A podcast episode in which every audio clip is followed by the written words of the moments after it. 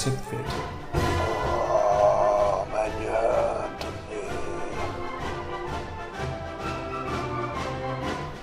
Willkommen und das herzlich. Schön, dass du da bist. Gerne kannst du auch all deinen Freunden hiervon erzählen. Aber wenn nur wir unter uns bleiben, dann ist es auch schön. Heute wollen wir mal übers Beginn sprechen. Vielleicht sogar über das Beginn von etwas ganz Großem sprechen. Oder überhaupt grundsätzlich erstmal übers Beginn. Es ist schon faszinierend, wie oft wir am Tag länger oder kürzer darüber nachdenken, mit irgendetwas anzufangen oder mal was auszuprobieren und wie selten wir diese Pläne denn dann in die Tat umsetzen. Ich ertappe mich ständig dabei, bei Routineaufgaben wie Spülmaschine ausräumen oder Wäsche in den Keller bringen, überhaupt nicht bei der Sache zu sein, weil ich so vor mich hinträume. Und wovon träume ich da so? Na klar, wovon wir eigentlich alle träumen. Auswandern, mal zwei Jahre von einer tropischen Insel aus arbeiten, remote, das geht ja. Aber dann müsste ich auch jobmäßig ja, irgendwie was Digitales und Homeoffice-mäßiges aufbauen. Vielleicht irgendwas für Medien. Aber dann wäre ich auch selbstständig und da weiß man eigentlich auch nie, ob das Geld für Essen oder zumindest für ein paar Calvin Klein Boxers reicht. Und wenn es dafür jetzt nicht reicht, dann wird's, ja, dann wird's auch schon in Thailand oder so schwer, irgendwie ein Butterbrot oder ein Kokosnusseis zu bekommen. Also selbst wenn die Lebenshaltungskosten dort ganz andere sind natürlich als hier, dann ist es auch dort ganz schön schwierig. Ja, und schwer habe ich ja eigentlich auch hier. Hier muss ich auch schon fünf Kilo Wäsche in den Keller schleppen und so. Da kann ich eigentlich auch gleich hier bleiben und riskiere nicht mein Butterbrot und meine Lieblingsboxer.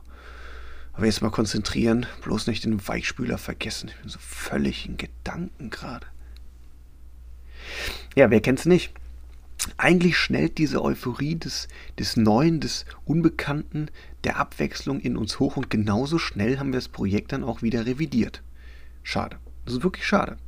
Aber woher kommt das denn? Und geht es allen so? Und wie machen die Leute das, die dann tatsächlich einen Blog von und aus Thailand oder Südafrika oder Bali schreiben? Wie machen die das? Stehen die letztlich genauso wie ich hier in der Waschküche und tun nur so, als ob sie die Füße in den Sand graben? Ich denke nicht. Es gibt wirklich Menschen, die zerdenken auf dem Weg in den Keller ihre Träume nicht derart, dass nie etwas draus wird. Es gibt sie noch, auch wenn sie in der Unterzahl sind, die Menschen, die einfach machen. Aber wie geht das und warum geht es so oft nicht? Meines Erachtens verfügen insbesondere wir Deutschen über keine vernünftige Fehlerkultur. Niederlagen und Fehlschläge dürfen nicht sein. Das Scheitern an sich, ob im Kleinen oder im Großen, das gehört einfach nicht zu unserer DNA. Und das ist sehr schade und ebenso fatal. Im Schulsystem lernen wir, dass, dass man mit zu vielen Niederlagen sitzen bleibt und dass man dann die Freunde davonziehen sieht dass man von den Eltern dann vielleicht kein Taschen mehr, Taschengeld mehr für gute Noten bekommt, dass man fürs Versagen diesen unrühmlichen Titel Versager erntet. So häufig kommen allerdings auch die Geschichten dann auf den Tisch von den per berühmten Persönlichkeiten in der Weltgeschichte, die einmal mehr aufgestanden sind, als sie hingefallen sind. Doch wieso setzt sich dieser Glaube an, ja, dieses Konzept Ende gut, alles gut nicht durch? Wieso schweigen wir, wenn wir es mal verbockt haben? Wieso verurteilen wir, wenn wir sehen, dass jemand anderes auf die Nase gefallen ist. Weil wir diese Perspektive dafür nicht besitzen. Wir lernen allzu selten bewusst in den Rückspiegel zu schauen und unsere Situation, unsere Momente zu analysieren. Wir leben vorwärts, das ist schon klar, aber wir müssen zwangsläufig nach hinten schauen, um uns, unser Handeln zu verstehen. Erst nach Jahren können wir manchmal sehen und dann auch verstehen, dass ein geglaubter Rückschlag damals oder eine Niederlage heute Gold wert ist. Das tun wir viel zu selten. Sich mal bewusst auf die Couch setzen und zurücklehnen, zurückblicken und schauen, was alles Positives ähm, man aus Ereignissen ziehen kann, die mir eigentlich in negativer Erinnerung geblieben sind, in denen ich ja vermeintlich gescheitert bin.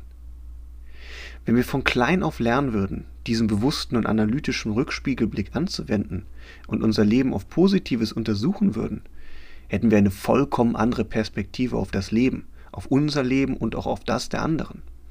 So wüssten wir alle aus eigener Erfahrung, dass Scheitern immer etwas Gutes mit sich bringt. dass immer eine Tür aufgeht, wenn eine andere sich schließt. Wir müssen nur genau hinsehen. Und das sollten wir tun. Und das sollten wir vor allen Dingen lernen dürfen, denn das ist Lebenskompetenz, also die Fähigkeit, mit dem Leben umgehen zu können. So. Und weil wir nicht gelernt haben, Niederlagen ebenso langfristig als positiv bewerten zu können, fürchten wir uns vor diesen. Deswegen meiden wir das Risiko und stehen wie ich in der Waschküche im Keller, statt im Flieger nach Schönsandstrand zu sitzen. Aber, jetzt kommt das Gute, es wird sie geben. Die nächste Situation, in der dein innerer Drang nach etwas Neuem hochkommt. Und dann weißt du Bescheid und merkst, wie du das Abenteuer zerdenkst und wieder in eine Kiste packst. Und du weißt jetzt, wie der Hase läuft. Du hast es verstanden, dich und deine Gedankenmuster zu beobachten. Und das ist der entscheidende Schritt. Sobald dir bewusst wird, was du da oben mit deinem Kopf so anstellst, ab da kannst du auch die Kontrolle übernehmen und alles in eine bestimmte Richtung lenken.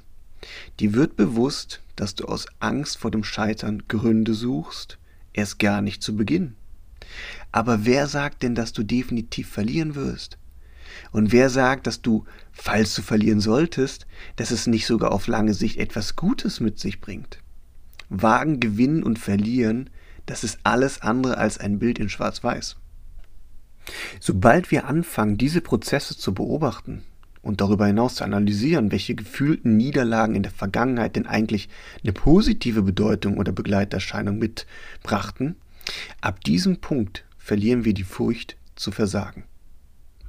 Und irgendwann ist es soweit.